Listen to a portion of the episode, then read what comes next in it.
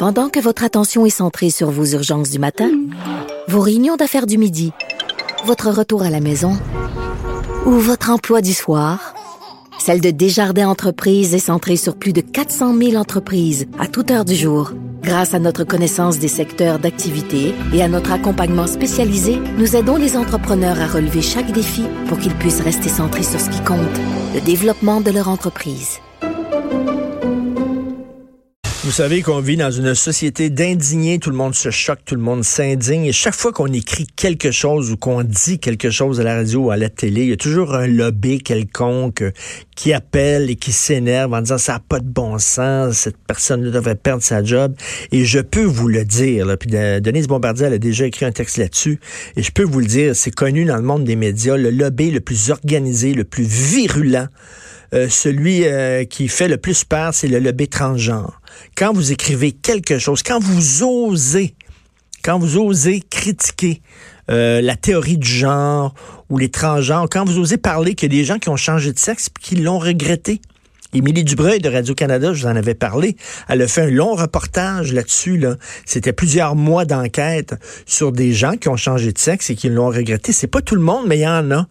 Elle s'est fait tomber dessus. Vraiment. Elle a déjà écrit sur la mafia puis le crime organisé, puis je pense qu'elle a eu moins peur. Que, la réaction des lobbies des transsexuels. Nous allons en parler avec Olivier Kessler, que vous connaissez bien, blogueur sur la condition masculine pour le site 104.com, D-I-X-Q-U-A-T-R-E.com. Donc, il a écrit un billet qui s'intitule Les détransitionneurs, le cauchemar du lobby transgenre. Salut, Olivier. Salut, Richard. Est-ce que tu es d'accord avec ce que j'ai dit? C'est-à-dire que lorsqu'on parle justement de ces gens-là qui ont changé de sexe et qui le, regrettent, ce qu'on appelle les détransitionneurs, qui reviennent à leur sexe original, le lobby transgenre n'aime pas qu'on parle de ces gens-là. Absolument, parce que ce lobby-là a tendance à nous euh, présenter les transgenres ou le fait de changer, de, partir de son sexe. Euh, d'origine vers son genre opposé. Ils ont l'air de présenter ça comme euh, un mode de vie là tout à fait cool, in, tendance. Et puis, euh, si on n'a pas vécu ça, ben je pense qu'on n'a pas vécu. Or, le problème avec ce qu'on appelle la dysphorie de genre, mm. c'est-à-dire le malaise que certaines personnes éprouvent à appartenir à leur propre sexe, donc ils désirent momentanément, et j'insiste sur momentanément, euh, ils, ils, désirent changer de sexe, ben, ce qui arrive avec ces gens-là, c'est la dysphorie de, ces gens qui souffrent de dysphorie de genre, qui sont des jeunes, c'est que dans l'écrasante majorité des cas, et ça, euh, Émilie euh, Dubreuil le dit dans son reportage, le confirme, parce que j'ai lu ça ailleurs également, dans l'écrasante majorité des cas, euh, ces jeunes-là reviennent à leur sexe biologique. Et là, tu parles, attends une minute, tu euh, parles d'une... L'harmonie avec leur sexe biologique. Ce qui fait que ça existe des vrais transgenres, euh, Richard, là, qui vont le rester jusqu'à la tombe, et je suis parfaitement d'accord que ces gens-là doivent être pris en considération. Mais l'opération qui mène euh, tout le long euh, parcours du combattant qui mène à un transfert euh, de genre ne devrait être envisagé qu'en tout dernier recours, une fois qu'on a épuisé toutes les possibilités, qu'on a toutes vérifiées, parce que tu sais que il y a deux fois plus de femmes ou de jeunes filles qui désirent changer de sexe que de garçons. Mm-hmm. Puis en bout de ligne, ce qu'on constate, c'est que en fait, elles sont lesbiennes. Elles hmm. sont lesbiennes, elles n'arrivent pas à, peut-être qu'elles n'arrivent pas à accepter le fait qu'elles soient lesbiennes, puis qu'elles se disent, ben, c'est mieux d'être un homme trans hétéro qu'une femme lesbienne. Écoute, moi j'ai entendu ça, j'ai entendu ça des gays, euh, d'amis gays euh, et de confrères gays qui me disaient, il y a quelque chose dans, dans un certain discours chez les transgenres qui est presque de l'homophobie, c'est-à-dire si, mettons, un gars euh, ressent une attirance envers un autre gars, va se dire, ben ça n'a pas de bon sens, c'est pas normal, donc je dois être une femme. Donc, je vais me faire changer en femme plutôt que d'accepter son homosexualité. Si je, ressens, si je ressens un désir pour un gars, je dois être une femme. Donc, tu sais, il y a des gens qui disent, ben, c'est quasiment de l'homophobie. Ben, c'est pas tout à fait fou, là, cette histoire-là, effectivement. Et puis, il y a aussi le fait, quand on parle de dysphorie temporaire, euh, moi, j'ai vu récemment un documentaire d'une nommée, une psychothérapeute qui s'appelle Stella O'Malley. Euh, son documentaire s'appelle Les enfants trans, il est temps d'en parler. Ça, je recommande le visionnement de ce, ce, ce documentaire-là, qui, qui, est très, très éloquent. Elle, elle raconte que quand elle était jeune, quand elle était enfant, c'était ce qu'on appelle un garçon manqué. On a tous connu ça, hein, des, des petites filles là qui sont tomboy, qui sont mhm. euh, de, de, vrais garçons manqués. Mais tu la regardes, cette femme-là, c'est une femme très belle, très féminine. Euh, tu as, de la misère à imaginer qu'elle ait pu être un garçon manqué. Et pourtant, elle, elle dit c'était pas le temps d'aller me dire que j'étais une fille dans ce temps-là. Moi, dans ma tête, j'étais un gars. Puis je voulais être considéré comme un gars. Puis elle a dit, j'ai vécu mon adolescence comme quelque chose de très, très difficile parce que je me sentais devenir une femme malgré moi.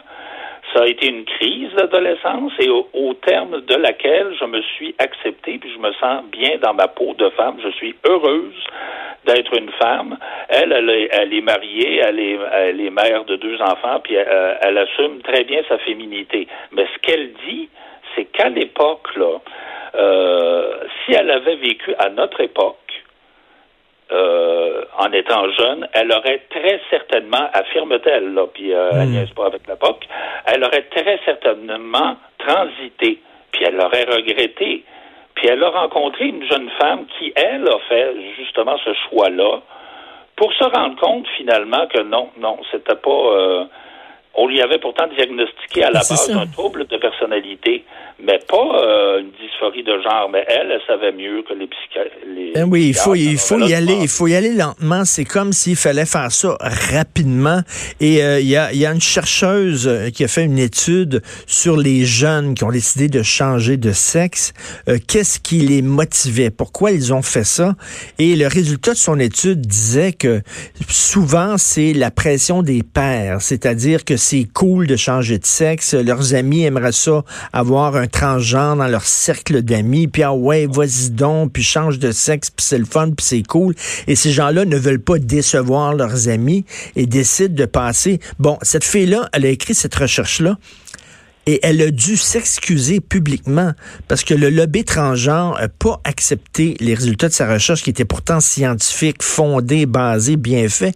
Et elle a dû s'excuser parce que le lobby transgenre était d'une telle force qu'elle avait peur de perdre sa job, de perdre sa job à son université. Donc, écoute, là, euh, comme tu dis, là, on peut plus parler de, des, des transitionneurs. C'est comme mal vu de la part. Et ou alors, ils vont dire, oui, mais tu sais, c'est un cas sur 100 000, ça vaut pas la peine d'en parler. C'est ce qu'ils vont dire. Je pense que c'est plus nombreux que ça. Ils sont plus nombreux. D'abord, c'est très difficile de colliger de l'information sur le sujet. Essaye-toi dans une université, euh, va voir la haute direction, puis euh, ou un département de sciences sociales, puis propose euh, un tel sujet, tu vas te faire rembarrer. Dans le documentaire dont je te parle, justement, Mme O'Malley est allée voir un chercheur qui a voulu enquêter là-dessus à son université, puis il a reçu une fin de non-recevoir, puis il s'est fait dire, écoute, non, non, fais pas ça, là, parce que euh, tu vas indisposer du monde. Alors, tu vois, c'est, il n'y a pas moyen d'avoir vraiment de données fiables. Par contre, il y a une, euh, une jeune femme qui, euh, maintenant, qui est redevenue femme. Elle a vécu dix ans en tant qu'homme. Puis elle a fait une espèce de coming out, probablement sur les réseaux sociaux. Et elle a été surprise, elle a reçu des centaines de témoignages de gens qui ont, fait le, choix de devenir trans et qui maintenant le regrettent. Mmh. Euh, c'est une double mastectomie plus tard ou éventuellement même une vaginoplastie euh, plus tard c'est un peu tard là pour se rendre compte et puis ça va tellement vite. À 12 ans, tu commences à prendre des bloqueurs. C'est fou. Qui bloquent euh, tes hormones mâles ou femelles. À 16 ans, tu prends des, des hormones de sexe opposé. Puis à 18 ans, tu peux passer sous, le bistouri euh, pour une chirurgie. Ça va bien trop vite, voyons. Ben complètement. Puis écoute, là, tu disais, tu parlais des recherches universitaires. Là, il faut, il faut que les gens comprennent la façon dont ça fonctionne parce qu'il y a un filtrage dans les universités. Toi, si tu arrives, mettons, tu dis bon, euh, voici l'étude que je veux faire, ma thèse de départ. On va, on va voir si mon étude va démontrer ma thèse. Mais quand tu fais une étude, faut toujours que tu partes avec une thèse de départ. Ma thèse de départ, mettons, tu disais à ton université, c'est que euh, il y a beaucoup de gens qui regrettent le, euh, de changer de sexe. Ils vont dire non. Ils vont dire dès le départ, ils vont dire on finance pas ta thèse parce que ça rentre pas dans la rectitude politique. Euh, donc déjà, là, tu pourras même pas faire ton étude parce que tu ne recevras pas de financement. Absolument, absolument. C'est très, très, très filtré. Mm. Et puis, quiconque va contester ces, choses-là. Euh, les études de genre qui n'ont aucune assise scientifique, c'est de la pure fumisterie. Mais tu sais, euh, par contre, euh, c'est une affaire de gros sous, hein, ce lobby transgenre. Euh, je lisais là justement dans le reportage d'Émilie Dubreuil, euh, une chercheuse, je mets ça entre guillemets, euh, qui a touché 6 millions de dollars pour faire une recherche pour déterminer à partir de quand il serait souhaitable d'amorcer les, les, transformations. Et puis elle, cette madame-là, là, euh, elle est en, faveur du fait qu'on abaisse les premières, euh, les premiers traitements, les bloqueurs, là, de 13 ans à 8 ans. La double mastectomie aussi, là, ce serait abaissé, ça, ça arriverait plus tôt. Écoute, les jeunes n'ont pas le temps de comprendre ce qui leur arrive. Ben puis on leur impose des, des, des traitements qui, qui, qui, pourront regretter. On joue aux apprentis sorciers. Puis en plus, euh, Richard, les traitements, là, admettons que les jeunes ne vont pas dans une clinique, il y a des traitements euh, d'une qualité très douteuse qui sont disponibles sur Internet. Euh, ça devient, ça devient quelque chose de terriblement inquiétant. Tout à fait. Et euh, la question que tu poses, c'est faut-il mutiler nos jeunes au nom d'une idéologie déconnectée? Et tu dis, tu écris, plus j'étudie la problématique trans et plus j'ai l'impression de voir un hôpital psychiatrique dont les fous auraient pris le contrôle. Et oui, il y en a qui ont changé de sexe et qui sont bien dans leur peau, qui sont contents d'avoir pris cette décision-là. C'est correct, mais faut pas non plus occulter le fait qu'il y en a qui le regrettent. Donc, j'invite les gens à lire ton texte sur 104.com. Ça s'intitule Des détransitionneurs, le cauchemar du lobby transgenre. Merci beaucoup, Olivier. C'est moi qui te remercie, Richard. Merci, Olivier Kessler.